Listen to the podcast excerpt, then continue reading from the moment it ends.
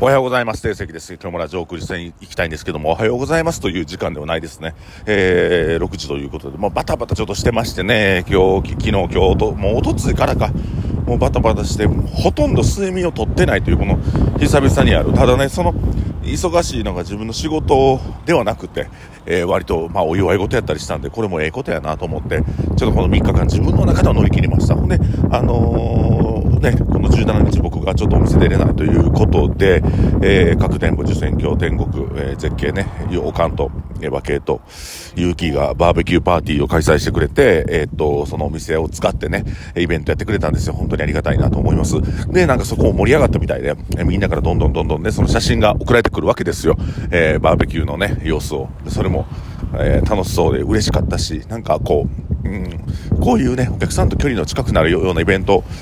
最近はなかなかできてなかったので、えー、よかったなと思って、えー、その写真を眺めておりました。えー、そして今日は、えー、さやちゃんの、うちのパートナーのさやちゃんの、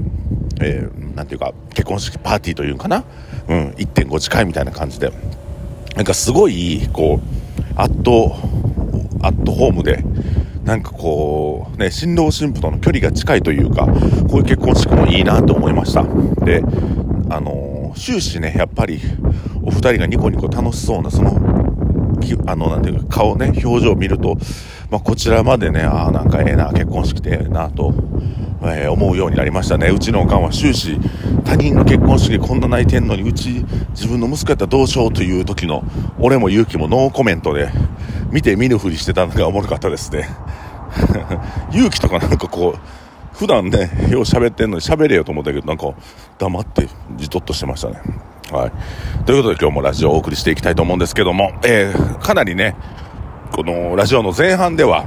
幸せなお話、そのあの、パートナーのね、さやちゃんの結婚パーティーとか、えー、そういう幸せな、あなんか表情も、こちら側の表情も笑顔になってしまうようなお話させてもらったんですけども、えー、まあ笑顔は笑顔よ違う笑顔の話ですが、えー、皆さんぜひお聞きください。えっと、最近、まあ、あの、なんていうかな、真面目な話をしたり、えー、注意をしたりね、お客さんとかに、あ、これダメだよとか、で、結構がっつり、なんかこう、うん、お話相談事とかした時に、なんかある一定のコーラ、まあ、人数、まあ、結構多い人数で、笑う子が多いですね。笑う子。あの、まあ、例えばこっちが怒ってるとか、こっちがどま、ど真面目に喋ってんのに みたいな感じで、笑うやつが多いんですよ。で、これ、あの、あ、俺言ってることバカにしてんのかなと思って、で、笑うな、お前とか言って、注意すんねんけど、その後笑ってまうんです。だから、要は、癖づいてても治らんやつっておるんですよ。結構、めちゃくちゃおんねんで、最近、それ、そういうコーラ。で、何やんなと思って、その子らの感情。笑うなって言ったら、で普通に俺先輩とかに怒られてたり、僕まだまあ結構怒られるんですけど、それこそね、うちのおかんとか、もう勇気とかと真面目な話してる時にやっぱ笑わんし、それこそね、うちのエヴァ系が俺が怒ってる時に笑ったりせえへんわけじゃないですか。この怒られたら笑ってしまうやつの心理状態についてま考えてみようという回がこの回なんですけども、えー、皆さん怒りますか、まあ、注意しますか？真面目な話しますか？まあすると思うんですよ。で、ある程度人間生きてきたら、なんか、あの、あ、ここ、この部分に関してはちょっと注意してあげたいなとか、これやめたらこの子ええ子やのになと思って、で、僕はもう執着しないし、えっ、ー、と、期待しないっていうことを、こう念頭に置いて生きてる分、もう最近ではそういうことなくなったんです。なんか気に食わんことあったり、あ、この子の態度嫌やなと思ったら、まあまあ、縁がなかったやな、関わる子じゃないなと思って、こう、そっとこう、なんか引くんですけど、あの、うん、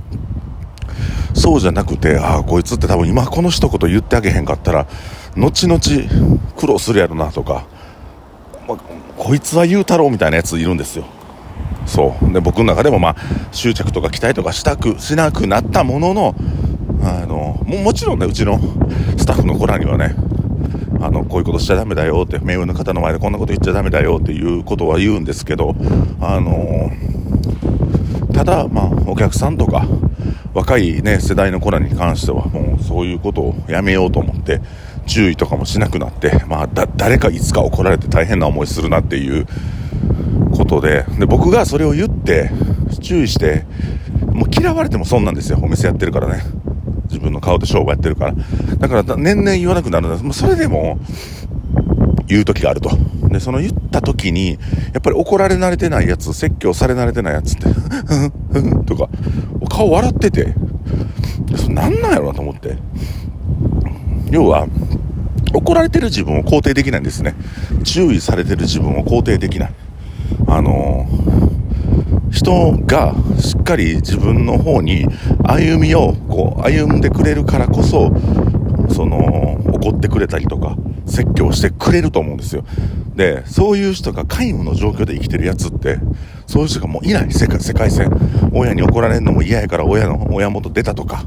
あのー、学校の先生に怒られるの嫌やから、えー、なんか上におかんとかにチクってその音あの先生排除したとか。なんかうっとしいやつと無視するとかっていう世界線で生きてきたやつ。あの、人間関係をちゃんと構築せずに生きてきたやつ。っていうのは人間との摩擦を極力嫌がるんで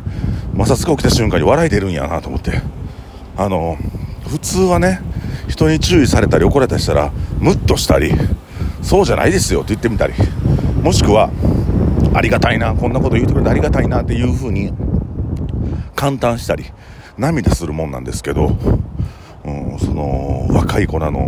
なんというかある一定数若いやつじゃなくてもおんねんけどひけら笑うようなやつって結構おるな。これめっちゃ失礼やしあそういうやつはもう何やっても伸びないんでもうなんか家じっと俺やと思うんですよ。あのそんな人がね注意してくれてちゃんと心をね通わしてくれた時にはーって笑ってまうやつはもう家おったらええね外出んな。人と関わるとすんな。人と関わることめんどくさがってんからもうあの、自分の中に檻に閉じ込めと閉じ込んどけよみたいな風に僕は思います。でこのね笑うやつ怒られて笑うやつのこれ多分まあ